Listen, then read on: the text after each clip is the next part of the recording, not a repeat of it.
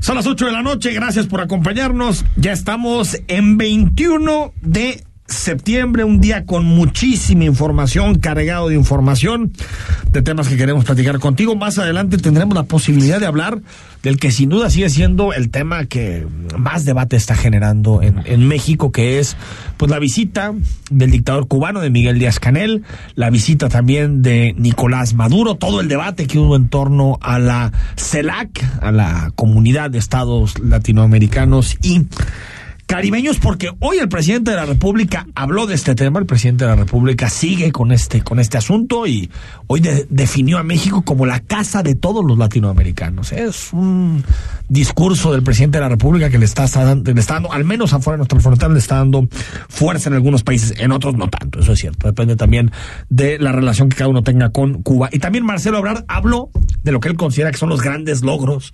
diplomáticos de la CELAC, que, bueno, casi dice, bueno, lo padre es que respiramos el mismo aire y lo padre es que habitamos el mismo lugar, entonces esos son éxitos de la cumbre, porque realmente yo lo que veo como la, los resultados de la cumbre me parecen, bueno, eh, bastante pobres, pero bueno, las cumbres en general no dan, no dan resultados. Julio Ríos, ¿cómo estás? Muy bien, Enrique. Saludos, Rodrigo, auditorio.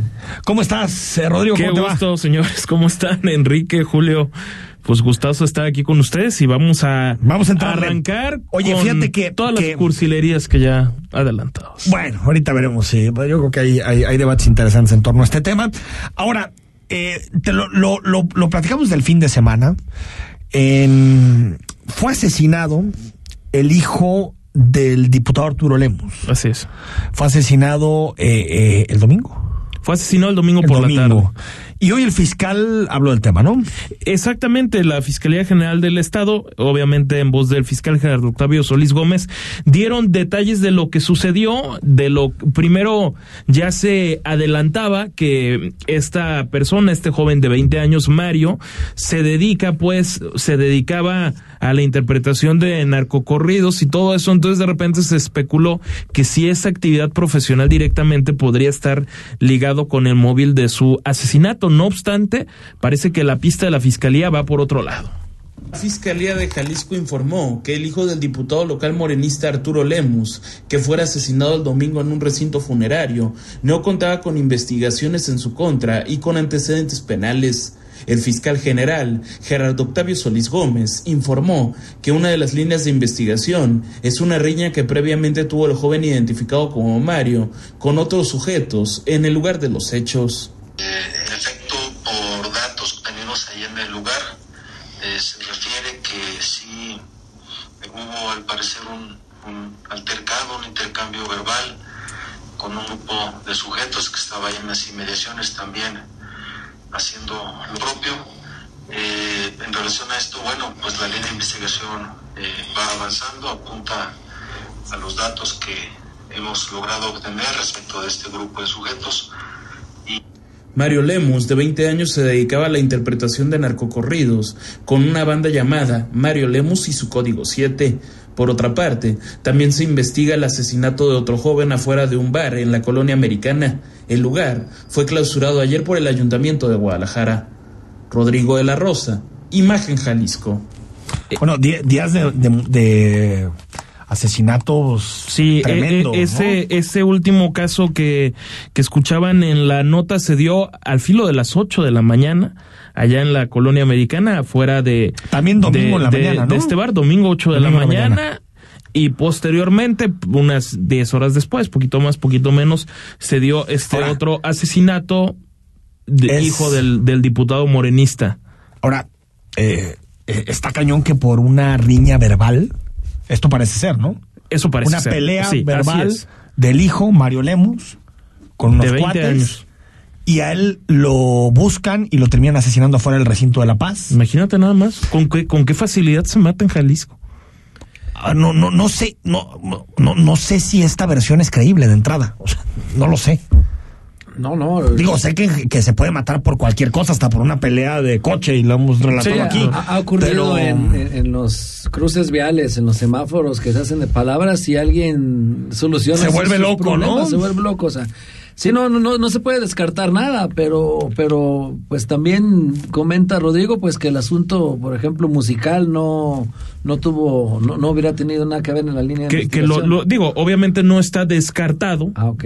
O sea, no, no, no se descarta, pero la Digamos principal que para el pista fiscal nunca hay nada lado. descartado, pero tampoco nunca nada comprobado. ¿ah? Eh, eh, a ver, Básicamente es así como Ahora, la, a- a, mí de lo que me llama la atención, digo, sin querer caer como en la, en la parte de chisme, pero por ejemplo, el fiscal nunca dice en ningún momento hijo de un diputado cuando el propio gobernador Enrique Alfaro lo, lo, lo hizo Pero su público. labor no es decir eso, ¿eh? No, yo, yo estoy de acuerdo que no sea su labor, pero de- digo, sin ser evidentemente un especialista ni mucho menos, Bueno. ¿qué, ¿qué parte es que el fiscal no suelte prenda de nada y qué tanto es el respeto al debido proceso? A A, ver, mí lo que que, me preocupa es que. Es que el eso no debido proceso en, el, en la en- en la investigación. línea de investigación, porque no le veo no ningún tiene nada que ver con la actividad Pero, legislativa. ahora, ¿no? lo que- entonces, que, ¿por qué que no O sirva política. para la fiscalía, bajo pretexto del debido proceso, el simplemente decir no descartamos nada Sí. y ser tan escuetos en las A ver, respuestas? a ver, pero De- no descartamos nada, se puede interpretar que es que no sabemos nada. tal ¿no? cual, tal, cual. Ese es el problema.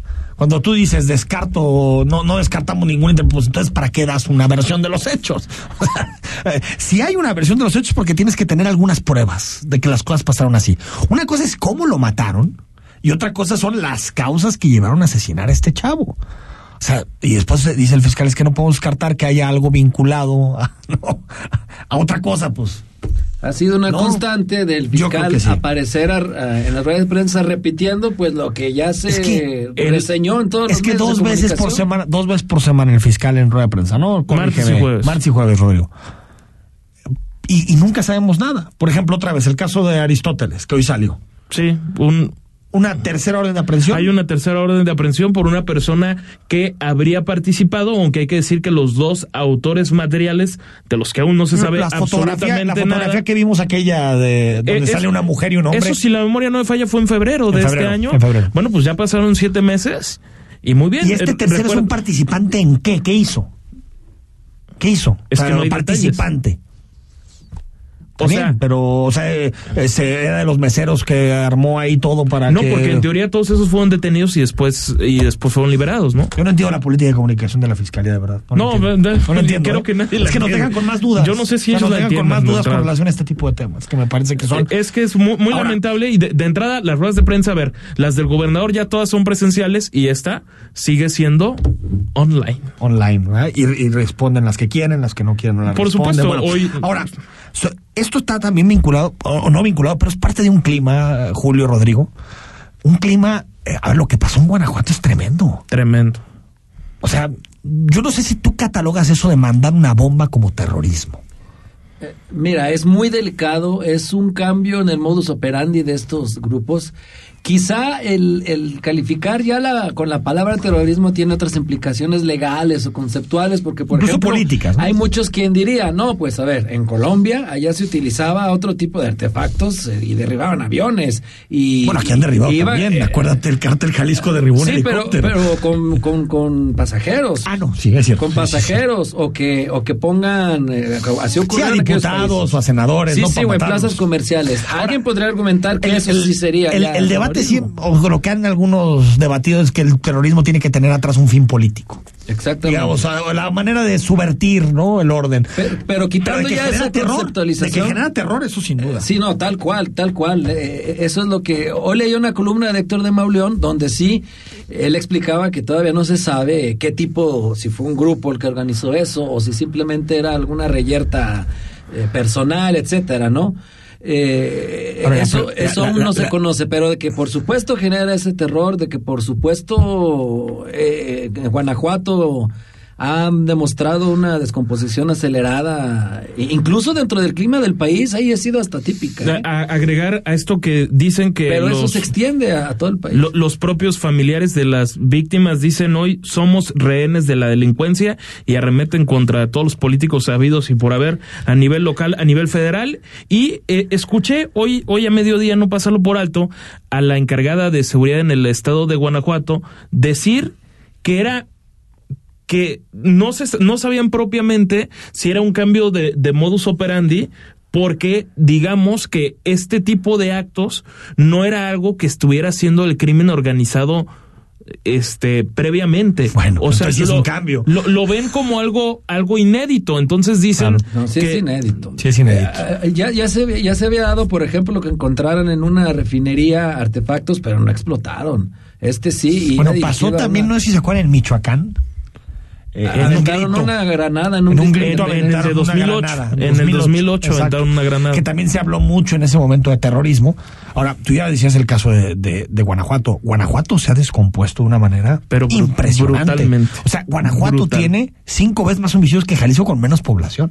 Es una cosa tremenda. Tremenda. ¿Y sabes qué es lo 10,000 peor? víctimas de ¿Y asesinato sabes qué es lo peor? en el sexenio. Pues totalmente, o sea, es, es, es, eh, eh, el Guanajuato es el, el campo de batalla entre cárteles, entre pequeñas facciones y el gran cártel, que es el cártel Nueva Generación. Ahora, ¿cuál es el punto ahí? A, a mí verdaderamente se me hace desesperante que el gobernador de Guanajuato y el presidente de la República se intercambien mensajes por los medios. Que se sienten a resolverlo. Bueno, no dijo López Bueno, ya Obrador hace dos semanas que no Augusto. confiaba en él. así, así textualmente. Es que no tienen que confiar en ellos, Ya tienen que el secretario de juntos. gobernación, ¿eh? A reunirse con el gobernador. Lo que sí es inverosímil es que ¿cuánto- va para cuántos años el fiscal ahí. Ya- 15, 15, 15 años va. Si Bueno, completa va a lugar 19. Me, me echo para atrás, sí es cierto, no estamos tan mal en Jalisco. ¿En cuánto tiempo? Llevamos dos y cachitos. Sí, no. bueno, quien sí duró mucho el fiscal fue Lájera. Bueno, secretario de seguridad y después fiscal. ¿no? Sí, 15 años. Sí, 15 sí. años y nadie lo mueve. Nadie lo mueve. Lo que ha de saber ese cuate. Lo- sí, por que ha de supuesto. saber ese cuate, ¿no?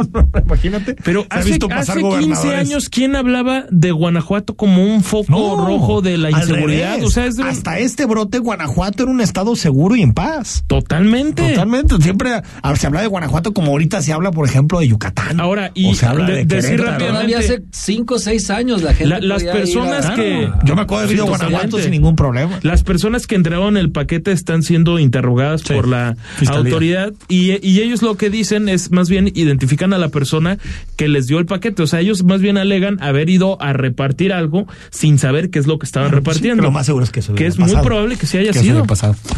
Por cierto, hoy estuvo el gobernador Enrique Alfaro con policías, ¿no? Estuvo con dándole certificaciones a policías. Hoy, hoy por la por la mañana ahí en el Parque de Solidaridad de Guadalajara estuvo se, se presumió pues el certificado único policial que a decir de sus propias palabras estaría llegando a un 100% de policías certificados para el siguiente año.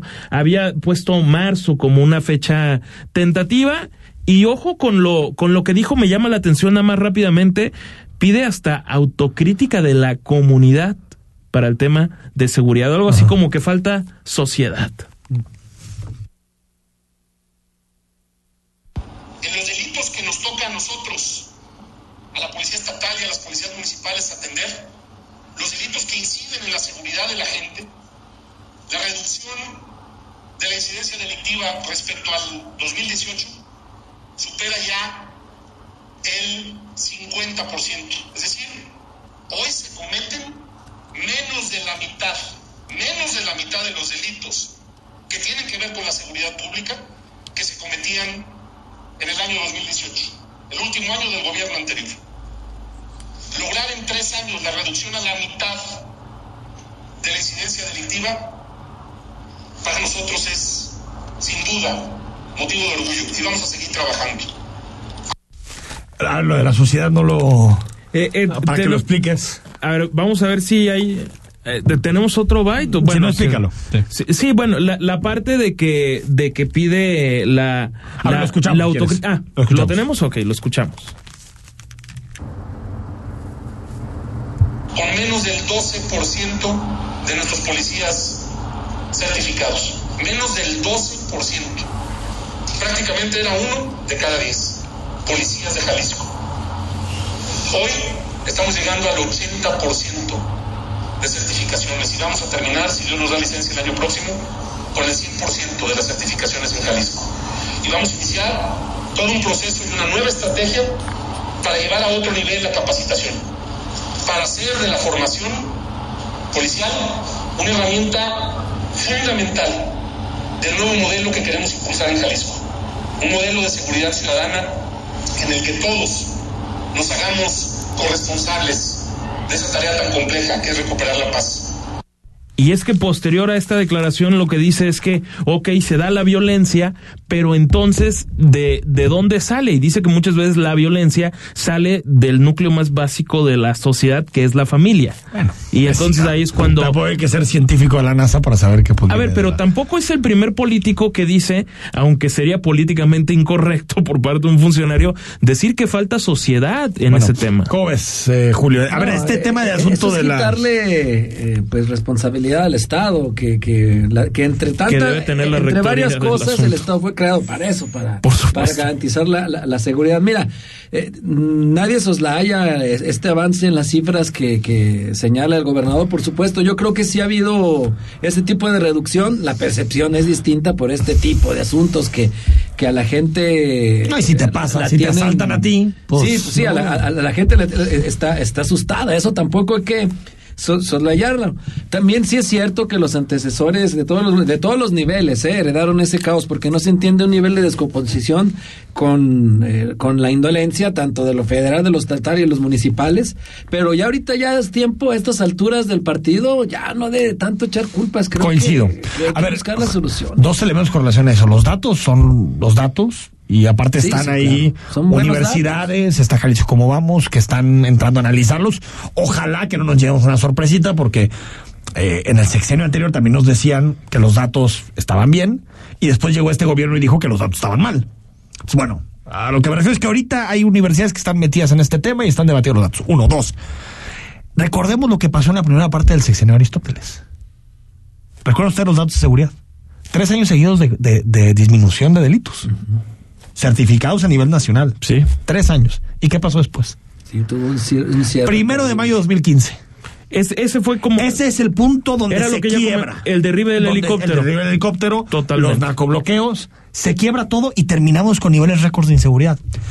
Y yo me pregunto, ¿qué nos garantiza? Pongamos que los datos son estos: 50% de reducción. Va. ¿Qué nos garantiza que esto se va a mantener así? ¿Tenemos mejores policías? A ver, tenemos en, mejor. En la teoría Te- sí. eh, dame un segundo. ¿Tenemos mejores policías? ¿Tenemos mejores ministerios públicos? ¿Tenemos mejores jueces? ¿Tenemos mejor.? Eh, a veces parece que es. Pues que eh, algunos se denuncian, otros. Pero no hay nada que nos pueda hacer suponer que esto se va a mantener en el tiempo. No, las policías municipales siguen debilitadas, le- este, las El Ministerio instituciones de Público. Procuración de Justicia no son capaces de integrar una carpeta de investigación medianamente sólida y en el y, y con los jueces pues todavía sigue esta tendencia de atender formalismos jurídicos, literacidad de la ley y pues terminan soltando Los datos son los datos y, y no- y detenidos. no hay que pelearnos con ellos, Rodrigo. Ahí están, son la información, todos los puede ver. Lo que digo es, de cara al futuro, ¿hay algo que nos pueda decir esto se va a mantener así? A ver, en, en, la, en la teoría o, o de lo que se habla es que la parte de los policías municipales sí están mucho más fortalecidos porque en 2015 muchos firmaban hasta un contrato cada tres meses. Bueno, Hoy de en entrada ya en se habla de... Sí. Bueno, y en Tonalá también. En Tonalá o sea, también, Y, sí. y eso de entrada ya te habla supuestamente de mejores policías por ende, ¿no? Y aparte de eso, también... Al menos tienen más certidumbre jurídica y social. y ojo, yo, los- yo creo que tampoco es menor la parte de la. ¿Cómo le llaman? La, la igualdad salarial entre policías de Zapopan, de Guadalajara, o sea, lo, Sí, lo no, que, claro que lo ha que habido dio lugar a la policía eso- metropolitana. pero claro sí, que, eh, eh, eh, eso- claro que hay mejoras, pero de eso a que se vaya a ver reflejado. No, esas son cosas que se hacen para llegar al objetivo. Exactamente. Ahora, hay que darle un tiempo. Hay que darle un tiempo para saber exactamente si esta tendencia a la baja, que por cierto también es nacional, porque el presidente lo ha dicho mil veces en la mañanera, estos delitos van para abajo, estos delitos van para arriba, si realmente estas tendencias se consolidan. Yo creo que en seguridad nunca hay que tener un discurso complaciente. No, Nunca, totalmente. Nunca. Nunca, aunque los resultados sean buenos. Hay que debatir sobre los Ahora, números. pero ta- también, a ver, la parte de los homicidios, con más que sigan a la, están a la baja, es altísimo, es escandaloso. Y hay lo quienes que hablan de la famosa mano invisible, pero aplicada en esos fenómenos, ¿eh? Baja, sube, pero se, se autorregula. No tanto, Bueno, no sí, tanto a veces se- por, la nivel intervención del nacional Estado. llevamos ya cuatro años, los dos últimos de Peña y los dos primeros de López Obrador, con 30 mil homicidios por año. 30 mil homicidios por año. Vamos al corte 8 de la noche con 19 minutos. El análisis político. A la voz de Enrique Tucent. En Imagen Jalisco. Regresamos. En Jalisco creemos en la democracia y ejercemos nuestro derecho a decidir. El Tribunal Electoral del Estado de Jalisco es un organismo constitucional autónomo. Como máxima autoridad, conoce y resuelve las controversias en los procesos electorales en nuestra entidad. Además, garantiza que el voto y la elección de los jaliscienses se sujeten a los principios constitucionales. Por una cultura de legalidad. Tribunal Electoral del Estado de Jalisco. La botella, el agave, el ollitas, lotería. Este 15 de septiembre da el grito con Ollitas. Además podrás coleccionar los estuches de la Lotería Ollitas que traemos para ti con una promo que no puedes dejar ir. Son cinco y son coleccionables. Recuerda que ahora también estamos en Rappi. ¡Viva México con Lotería Ollitas! La CNDH tiene una deuda histórica con el pueblo de México y en la actual administración nos comprometemos a resarcir el daño cometido durante décadas de simulación y omisiones. Nuestro objetivo es claro, crear una cultura de derechos humanos y velar por la dignidad de las y los mexicanos ante los abusos del poder. Caminamos juntos en busca de justicia, verdad, memoria y reparación del daño a las víctimas de violaciones de derechos humanos. Acércate a nosotros. En la CNDH defendemos al pueblo.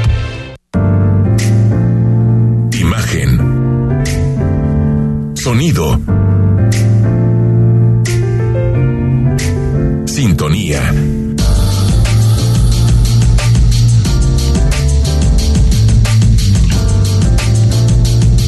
Poniendo a México en la misma sintonía. Queremos conocer tu opinión. Envía un mensaje de texto a nuestra cuenta de WhatsApp 33 33 69 45 22. 33 33 69 45 22. Imagen más fuerte que nunca. Estás escuchando Imagen Jalisco con Enrique Tucen.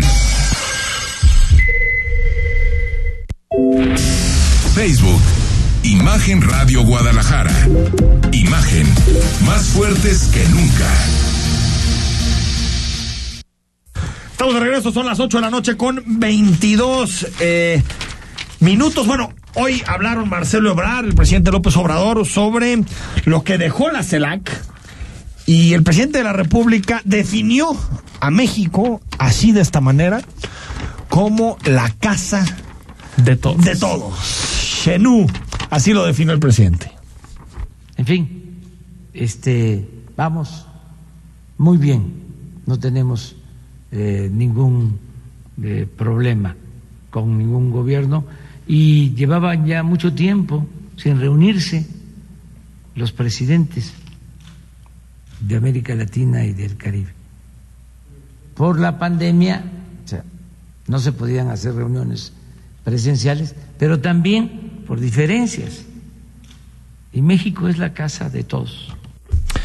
Doctor Jaime Tamayo, jefe del Departamento de Movimientos Sociales de la Universidad de Guadalajara. Buenas noches, ¿cómo estás? Buenas noches, un gusto estar aquí contigo. Eh, a ver, doctor, eh, en general, ¿qué, ¿qué, sabor te deja la cumbre, estos días de debate, lo que, suputo, lo que supuso la visita de Miguel Díaz Canel? ¿Qué, qué sabor te deja? Mira, yo pienso que eh, fue un logro muy importante, más de lo que eh, se ha destacado tal vez en la prensa, por varias razones.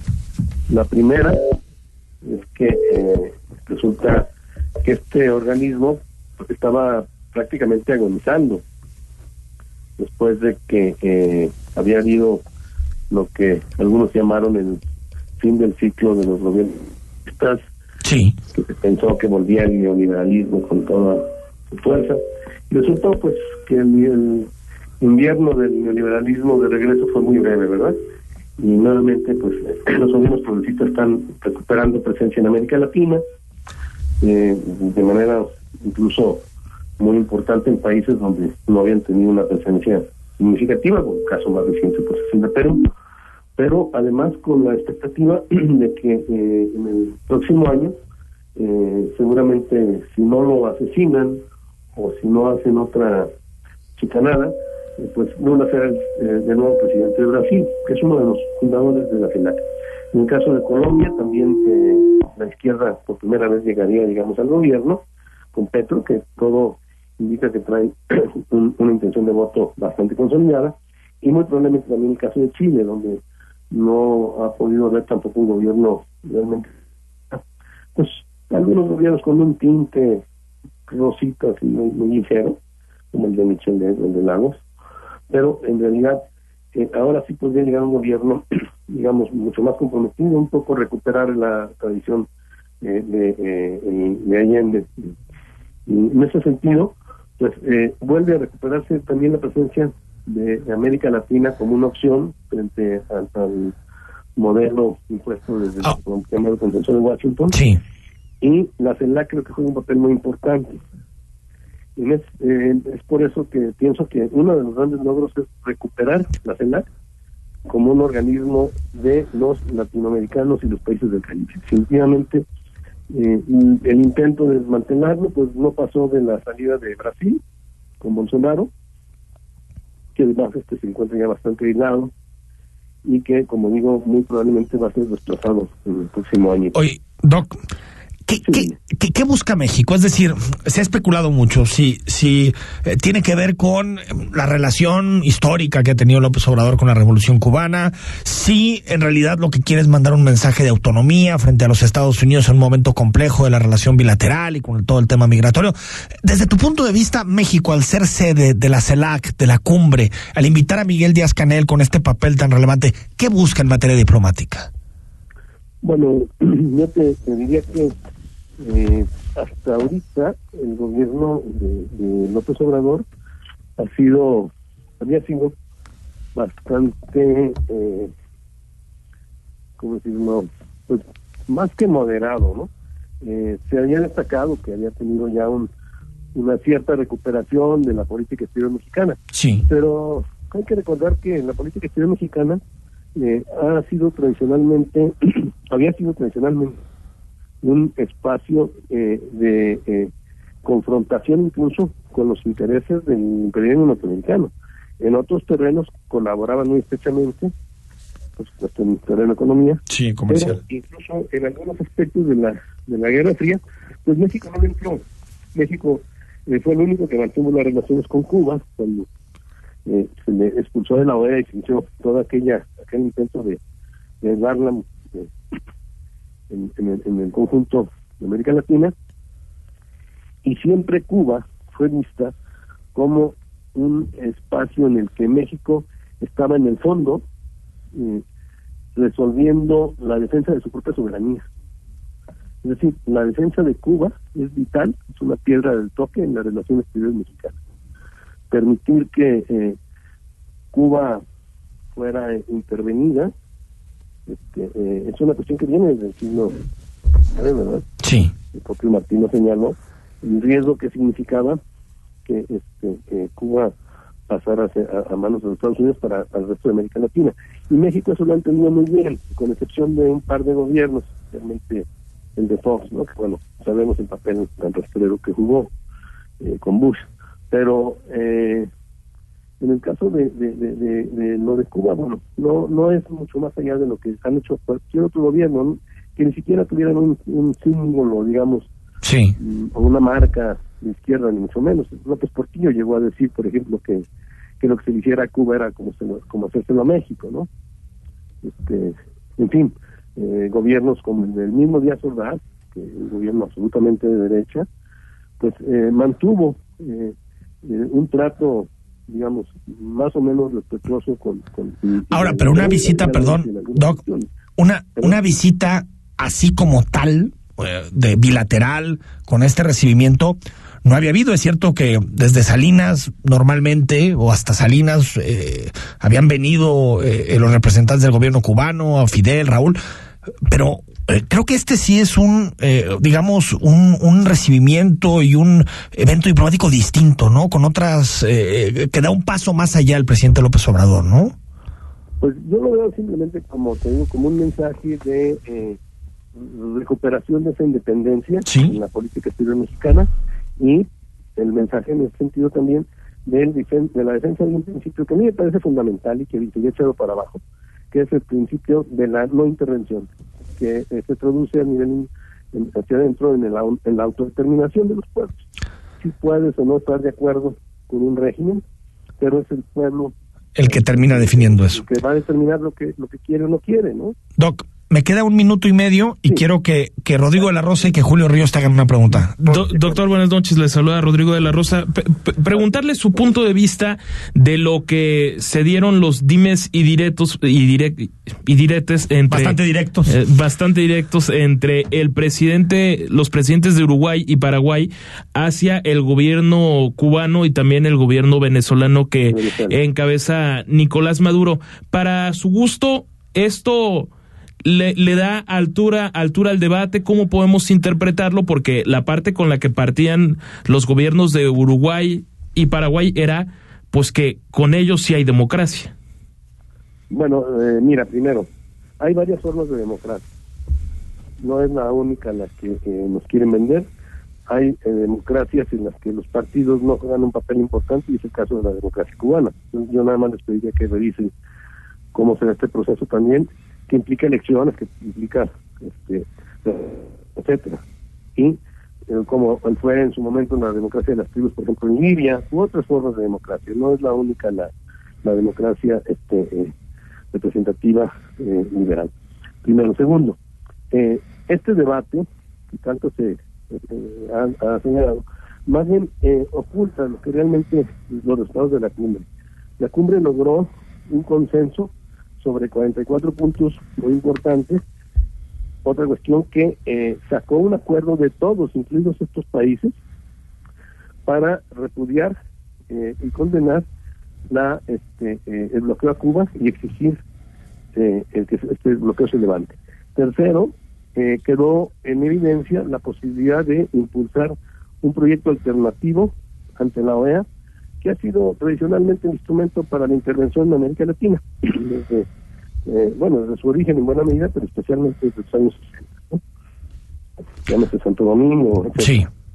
Eh, y de tal manera, pues, que eh, el, la CELAC, digamos, va mucho más allá de eso, y yo destacaría dos cuestiones. No cayeron en la trampa ni el presidente Díaz Canel ni este, Maduro eh, de convertir esto en una confrontación que hubiera desgastado demasiado, sino que al final el planteamiento fue vamos buscando los puntos de unidad. Y eso permitió estos 44 Sí. puntos muy importantes. ¿sí?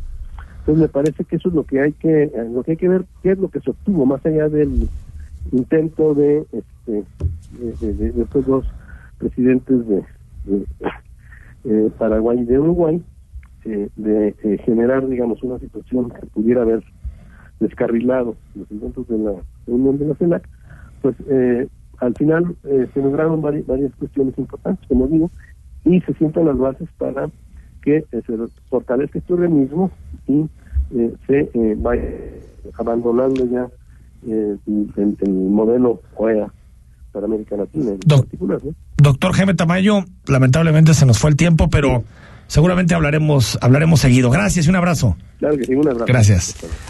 Bueno, aquí hay pluralidad y cada quien eh, opina lo que, lo que quiera. Para mí la Cuba no es una democracia. Para mí Cuba es una dictadura. No, yo con, con- con todo respeto. No sé para ti, Julio, que tal vez tú en este tema tengas algún matiz, pero para mí es una dictadura.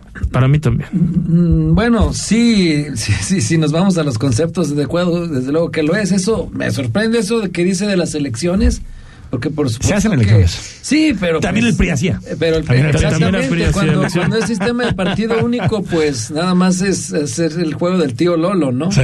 Este, ahora, este, este asunto del embargo, yo creo que eso sí sigue siendo inadmisible en pleno 2021. Totalmente. Y que por supuesto. Pero una que cosa no quita la otra. a- Pero una cosa no quita Cuba. la otra, Pero- ¿no, Julio?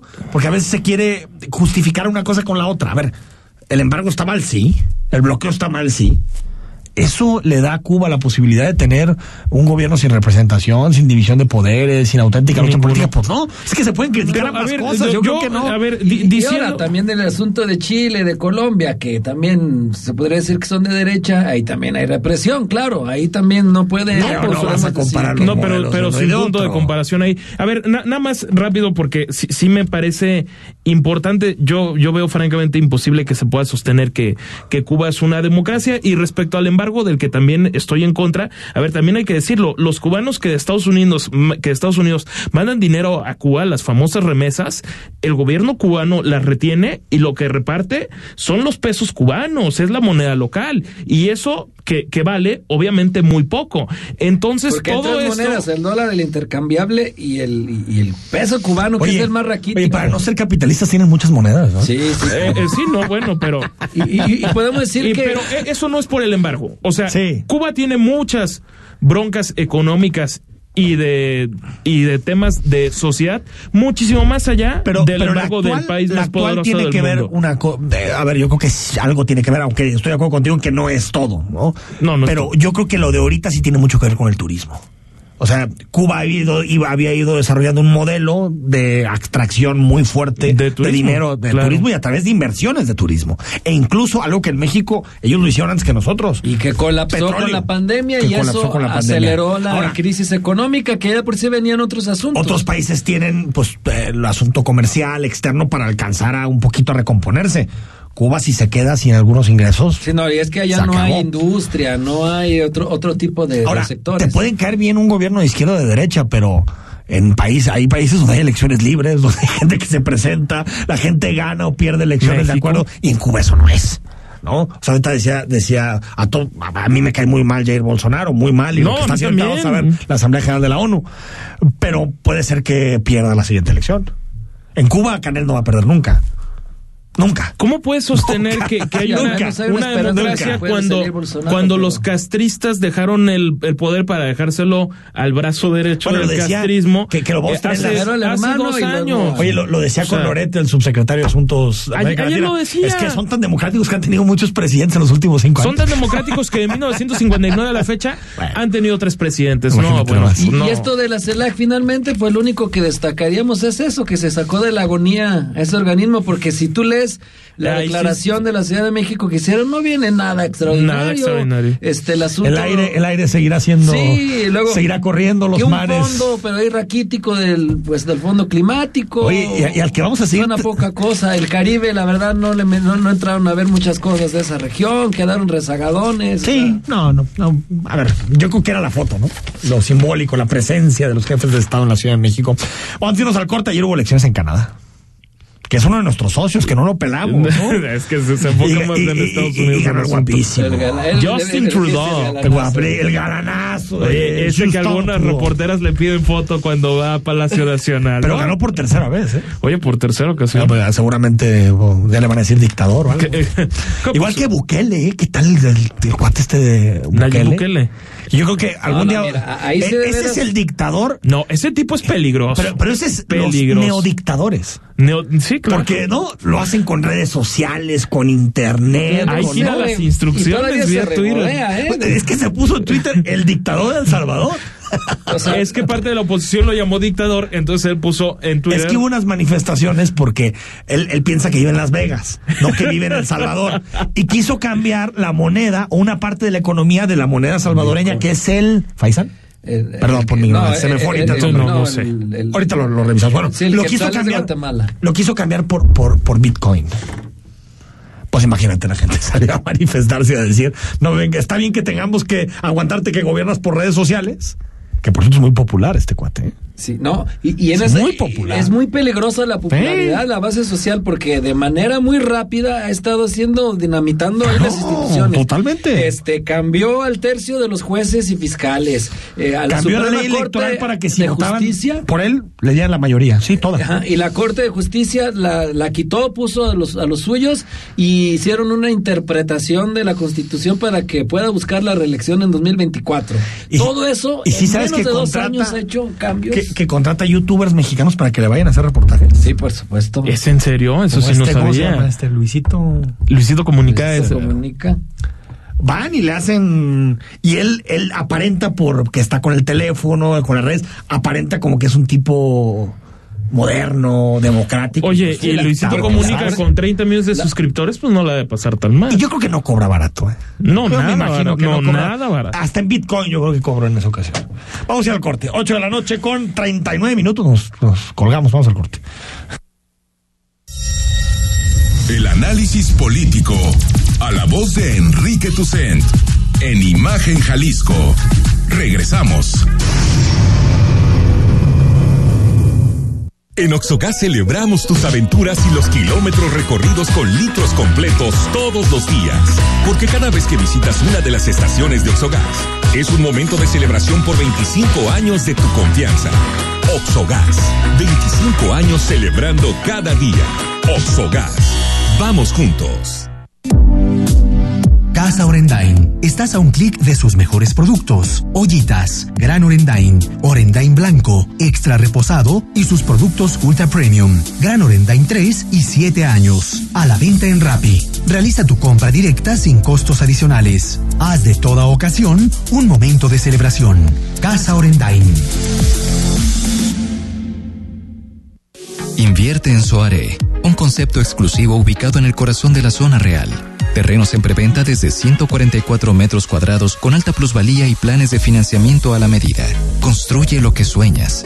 Soare, hazlo real. Contáctanos en soare.mx, una creación de tierra y armonía. Te damos la bienvenida al 49 Festival Internacional Cervantino. Estamos de vuelta y llevaremos nuevamente el arte y la cultura a las calles y recintos de Guanajuato. Vívelo con nosotros del 13 al 31 de octubre y disfruta de nuestros invitados especiales, Cuba y Coahuila. Consulta nuestra programación en festivalcervantino.gov.mx. Disfrútalo también a través de redes sociales y medios públicos. Secretaría de Cultura. Gobierno de México. El análisis, la polémica, lo asombroso, el interés. Todo eso somos. Imagen Radio, poniendo a México en la misma sintonía.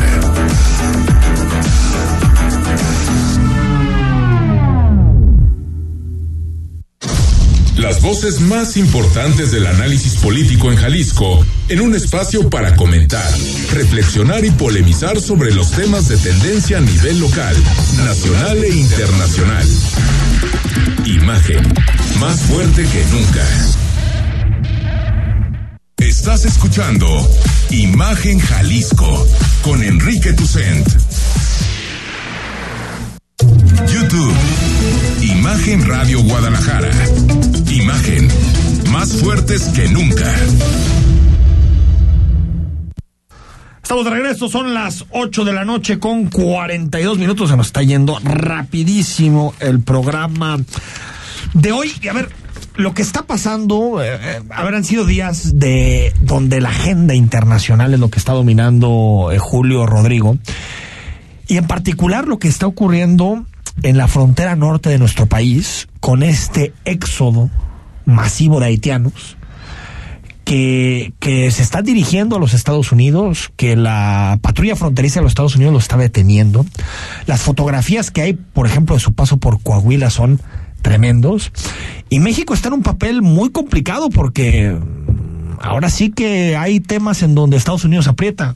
Y uno de los que aprieta fundamentalmente es el tema de la migración. Hoy se reunieron el secretario Marcelo Ebrard, el canciller, con, con su homólogo, con Anthony Blinken, que es el secretario de Estado de los Estados Unidos, hablaron sobre el tema y vieron alguna forma para poder resolverlo. ¿Cuánto tiempo llevamos con este asunto de las caravanas? Y ahorita agravado por, por lo que está viviendo Haití, eh, destrozado siempre por temas naturales. Y aparte hay que recordar que hace poco más de un mes asesinaron a su presidente, A su presidente. a sangre fría. Entonces, política, social y ahora, también con el asunto. ¿cómo se resuelve? ¿Cómo se resuelve este tema? Yo sé que si lo supiéramos, tal vez ahorita estaríamos en Naciones Unidas, ¿no? Pero, Estaríamos en Nueva York. allá. pero porque, a ver, tampoco puedes decir pase todo el mundo, ¿no? Migración, la que sea, no importa. Es que sí, es que Pero tampoco puedes tener eh, militarizada y tener a la Guardia Nacional como policía fronteriza de los Estados Unidos. Sí, claro, nos quejamos, por ejemplo, en aquel éxodo en Europa del Este, cuando Claro. en Macedonia y en Grecia y en Hungría reprimían, ¿no? A los, eh, a, a todos los que venían del, del Oriente Medio, lo que ha pasado con los migrantes de África y lo que ha pasado con nuestros connacionales en Estados Unidos, pues ahora aquí estamos viendo imágenes muy, muy parecidas a aquellos éxodos, ¿eh? Aquellos éxodos que Totalmente, vimos en Europa. totalmente. A, ver, me parecen unos datos relevantes porque todo parece indicar que con Joe Biden lo que cambió es un discurso más amable al de Donald Trump, pero en realidad el asunto es muy parecido en tema de, de, migración, lo mismo que, que Obama. Joe Biden para el 2022 tiene programado darle 6 mil millones de dólares al Departamento de Seguridad Nacional, lo mismo que hizo Donald Trump en su último año de, de gobierno, y con Obama 2.8 millones de deportados.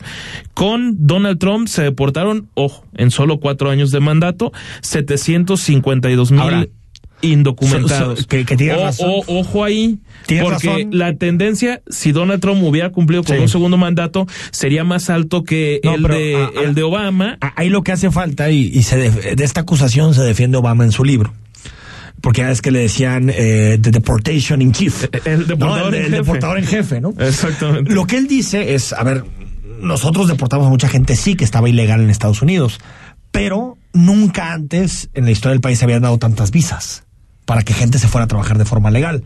Es decir, creo que eh, cuando se piensa que Obama y Trump fueron igual de restrictivos con la migración, me parece que, que no pero, es así. a ver, y yo, yo inclusive admirando todo lo que, toda la parte de Obama, agregaría el programa DACA. DACA, el, de, el de acción diferida, el de los Dreamers, que benefició a más de 1.7 millones de, de, personas que llegaron en la niñez a los Estados Unidos. O sea que prácticamente toda su vida ha sido allá. La solución es no migrar. Julio. No, pero. La solución, a ver, pero se tiene que empezar a debatir. Siempre tiene que haber cosas de corto plazo, de mediano plazo, pero se tiene que empezar a debatir en largo plazo. Porque en realidad el 80%, 80% de la migración que llega a Estados Unidos en este momento. de estados fallidos. Viene sobre todo de Guatemala, del Salvador y de Nicaragua de esos tres países. Oye, y, de Honduras, perdón. Y, apuntando que los haitianos llegan por un, por, un, por un rumor, pensando que iba a ser más sencillo cruzar Fíjate lo que hacen las fakes, ¿no? Lo que hacen las fakes. Hacen las fake news. la esperanza de que con Biden iban a... Eh, el próximo jueves, por cierto, tendremos a Eduardo González, que es especialista en temas migratorios, para platicar sobre, sobre el tema, porque también lo estamos viendo en Guadalajara. ¿eh? O sea, esta vez parece un tema pero todo esto que estamos viendo lo vemos todos los días en las villas, en las vías, con la gente, con los migrantes Ahora, que están. Ahora, rápidamente por ahí el gobierno de Estados Unidos estaría dispuesto a escuchar tal vez al gobierno mexicano con el tema de sembrando, vida, y jóvenes, construyendo el futuro? ok, no. No creo. No, no creo. ok, no. A ver, si Estados Unidos va a meter dinero para meter sus programas, pues eso. Bueno, antes de irnos al corte, eh, eh, que me excluyera Bolsonaro de la, ya, ya vieron las escenas, ¿no? Bolsonaro, Bolsonaro no se quiere vacunar, el presidente de Brasil. Eh, Bolsonaro no quiere utilizar cubrebocas, bueno, hoy tuvo que hacerlo cuando dio su, su discurso en Naciones Unidas y que no lo dejan comer adentro de con, el resto. No puede entrar a los restaurantes. Entonces echó una pizza ahí afuera. no, ese, ese, es el sueño de Rodrigo, porque Rodrigo tiene una campaña contra los antivacunas, igual que don Gonzalo Oliveros. Entonces, este es su sueño, ¿no? ver a todos los antivacunas que no pueden entrar a un restaurante. A ver, mientras. también para mí está bien, ¿eh? Yo no, yo no estoy de desacuerdo. Si, no, si, si no te has vacunado y ya pudiste haberlo hecho, eres un absoluto irresponsable. Totalmente eh, irresponsable. A ver, vamos al corte y si les parece analizamos lo más relevante. No fue una mañanera de demasiados temas, la de hoy de López Obrador, pero analizamos dos o tres frases que nos deja relación con expresidentes, con el eh, Poder Judicial y también puso a Biden ahí en, en, la, en la mañanera, puso un discurso de Biden. Vamos al corte. El análisis político a la voz de Enrique Tucent en Imagen Jalisco. Regresamos.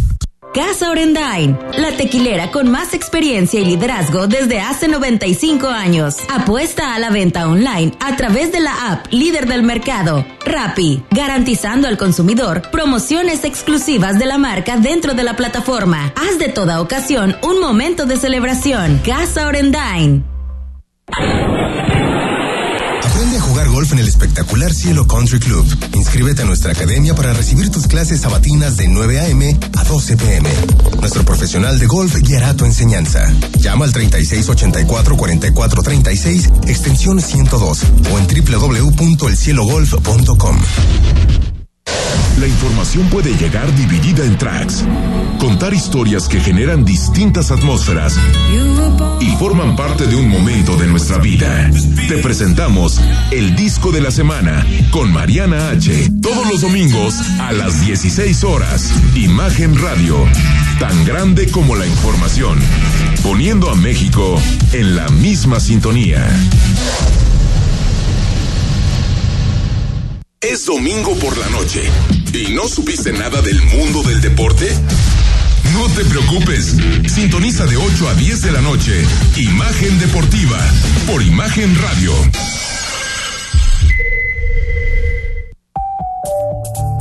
Está usted escuchando Imagen. Sintonía.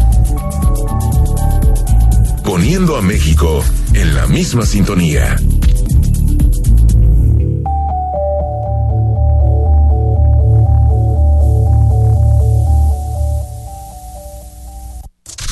Compartimos micrófonos contigo.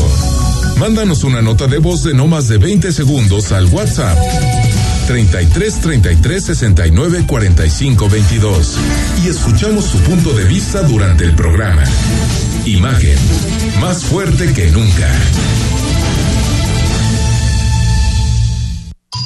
Estás escuchando Imagen Jalisco con Enrique Tucen. Instagram, arroba Imagen Radio GDL. Imagen, más fuertes que nunca. Estamos de regreso, son las 8 de la, de la noche con 50 minutos, no 8 de la mañana, no, imagínense nomás. Volver a empezar el martes, ya llevamos un. No, no, no, ya va a un- ser- un- ahora ya sí a que ya, lleva, ya llevamos arando un buen rato, entonces son las 8 de la noche con 50 minutos. AMLO dijo en la mañanera que comparte la visión de Díaz Canel. No, no, no. Parte la visión de Biden en materia de impuestos. No, bendito sea Dios. A ver, eh, lo escuchamos. que no es que paguen más impuestos, sino que paguen lo que deben de pagar, lo que les corresponde, que no haya evasión. Pues sí, digo, es que ¿quién puede estar en contra de esto? Nadie en su sano descubrir juicio. el hilo negro, pero, o sea, tiene toda la razón, ¿eh? Eh, Pues nada más entonces que hagan una reforma fiscal que durante tantos años se ha solicitado, ¿no? Le da miedo hacer una reforma fiscal al presidente. Porque lo que sí. Porque no quiere perder popularidad. Sí, no, aunque eso sí, lo que el, el, el SADE ha aumentado su eficacia en la recaudación, lo cual es muy bueno. Falta el otro punto que dice que no llegará, no, no le va a entrar una reforma. Yo no creo que le vaya a entrar. ¿eh? Ya estamos en el tercer año. Ya se está debatiendo el presupuesto para el, para el cuarto año, básicamente 2022. Yo ya no veo posibilidad de entrar en una reforma fiscal y me parece extraño de un gobierno que se llame de izquierda que no le haya metido los impuestos. Porque es cierto que los impuestos en México son muy injustos. Muy injustos. Rodrigo, son muy totalmente de injustos. acuerdo. Porque Seguimos es- siendo los mismos los que los pagamos. A ver, está, recaudas en México han de- has de estar en 12, 13% Que era algo que en teoría iba a cambiar con Peña Nieto, ¿no? Con aquella reforma. Algo cambió, algo Sí. cambió. Tan es así que, por ejemplo, el, el- en su momento, el petróleo y la gasolina, en general los dos, eran en torno al 35% del presupuesto y ahorita es como el Pero 15. o- ahorita o sea, no- sí, sí despetrolizó la economía. Ahora, y en este momento no, no sería p- positivo, pregunto yo, la parte, a no ser que espero, espero que vaya más allá del discurso de acabar con los privilegios fiscales. ¿De quién? Pues, a ver, no, no se quejaban mucho en secciones anteriores que grandes empresarios no pagaban Pues ya los impuestos. está apretando. Sí, ha ahora los está apretando. Y eso es hay lo que que, admitir, tiene ¿eh? a, a un sector empresarial tan enojado. A ver, esa parte del sector empresarial que hoy se desgarra las vestiduras, con todo respeto, también Pero es porque se le tocaron sus cuando intereses. esto, ellos mismos ya se sentaron a la mesa, acordaron y, y hubo salidas. Pues es lo y, que a ha ver, pasado. y aportaron es, el es- euro. es- es- es lo que ha pasado. Es lo que ha pasado con. ah, A ver, positivo es que por ley paguen lo que tengan que pagar. Esto de estar apretando, o Sí, saben bueno, qué, compren sus cachitos, compren sus cachitos de la lotería para apoyar al presidente. No, no, eso es de Estado baranero. El de Estado es. ¿Cómo pague sus impuestos? Si usted le toca el 25%, paga el 25%. Fíjate, todavía tenía un gran bono democrático el presidente cuando sentó a los, a los empresarios a los cachitos. En vez de haber aprovechado ese bono para. Exacto, realmente totalmente. Bueno, eh, ya lo dijo otra vez, no va por los expresidentes. O sea, no, tú no esperes a ver a Peña Nieto detrás de eh, ¿Qué- Peña. ¿Qué van a, decir seguir los viviendo- que promovían esa cosa rara que llamaban consulta popular? Consulta y que iba a haber una comisión de la verdad. Me acuerdo que hasta Julio nos decía aquí. A ver. Que iba a haber una comisión de la verdad. No Pues, pues, ¿cómo? No, pues no sucedió nada porque no se alcanzó el porcentaje. Ah, no, no, no. También ¿Qué digo, a ver, Julio? a ver, vámonos al, al inicio del asunto. Escuchamos lo que dijo el presidente hoy que le volvieron a preguntar sobre si se va a ir o no contra los expresidentes. porque no somos tampoco tapadera de nadie. Pero nosotros no vamos a auspiciar, a promover ninguna denuncia en contra de expresidentes. Y así lo dije desde que tomé posesión, porque estamos viendo más hacia adelante y yo creo que la justicia tiene que ver mucho con lo preventivo, con la no repetición. Bueno. Ya cerramos este tema, porque hace una semana estábamos hablando de que el fiscal dice que Peña Nieto está involucrado, el fiscal dice que Garay le ayudó. No va a haber nada contra los expresidentes. Julio, cerremos este tema. Una vez por cerrado, ¿no? Yo tuve alguna posibilidad. No, que, Que, que sigan esperando algunos fanáticos a ver a los expresidentes en la cárcel, eso no va a suceder. Eh, tampoco decir fanáticos. eh, Hay eso algunos que sí, era- no, hay algunos que sí, como está bien, Pero, o o sea, te, compro sí, no sí, pero creo que la pero mayoría de los mexicanos, creo que la mayoría de los En mexicanos- 2018 la- había una legítima esperanza de que ocurriera. Absolutamente. Ahora y no, y nada- no hay que soslayarlo. No, Para no, que no, ocurra con justicia. eso. O sea, no porque Sí, los con- metan a la no, cárcel. no persecución No, política, que haya debido argumentos para meterlos a la cárcel. Que, que pareciera que los pudiera ver en muchos casos. Sí, si emplearan a fondo, claro que no me quedaría duda que más de alguno habría evidencia. A ver, Peña Nieto sí tendría que estar temblando, ¿no? la verdad. Pero se la está pasando bien. Ah, no, muy bien. No, no, no. Este, está, Bien está dijo bien. alguna vez, hay vida después de la presidencia. Él encarna esa máxima. Y luego se, se, se, se casa la hija del expresidente Peña Nieto, ya entrando en, En Nota eh, Rosa. en- en Nota Rosa. Entonces, Rodrigo, al ver al, ver tu declive de hoy, mejor te despido. Rodrigo de la Rosa, muchas gracias por haber venido con nosotros esta noche. Julio Ríos, muchas gracias. Buenas A- a- noches. a- No, no, total, tú no me hablaste de la que se casó. La Nota Rosa, se levanta, se levanta con el TV y Notas, el señor de la Rosa. Nos vamos, gracias. Con el Instagram. Hasta mañana. Escucha Imagen Jalisco con Enrique Tucent de 8 a 9 de la noche 93.9 FM Imagenguadalajara.mx Imagen más fuertes que nunca La información debe ser actual y debe transmitirse. Tiene que llegar cuando se necesita. Imagen informativa con Patricia Rodríguez Calva. Domingos, 7 de la noche. Imagen Radio. Poniendo a México en la misma sintonía. En la Cámara de Diputados trabajamos en beneficio de las y los mexicanos. Ahora los apoyos son un derecho para personas con discapacidad, adultos mayores y estudiantes. También garantizamos el acceso a la movilidad con seguridad vial y calidad. Y frente a la pandemia, regulamos el teletrabajo y prohibimos la subcontratación de personal. Estas leyes ya son tus derechos.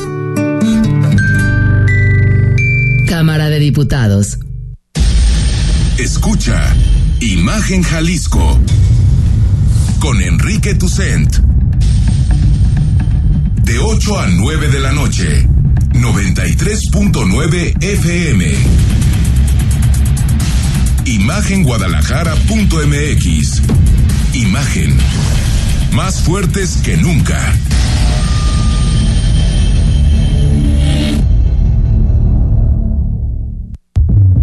El mundo cambió e Imagen Radio también. Por eso, podrás vernos en televisión. Busca Imagen Multicast, canal 3.4 de la televisión abierta y en los principales carriers de televisión de paga. Imagen Multicast, canal 3.4 de televisión digital.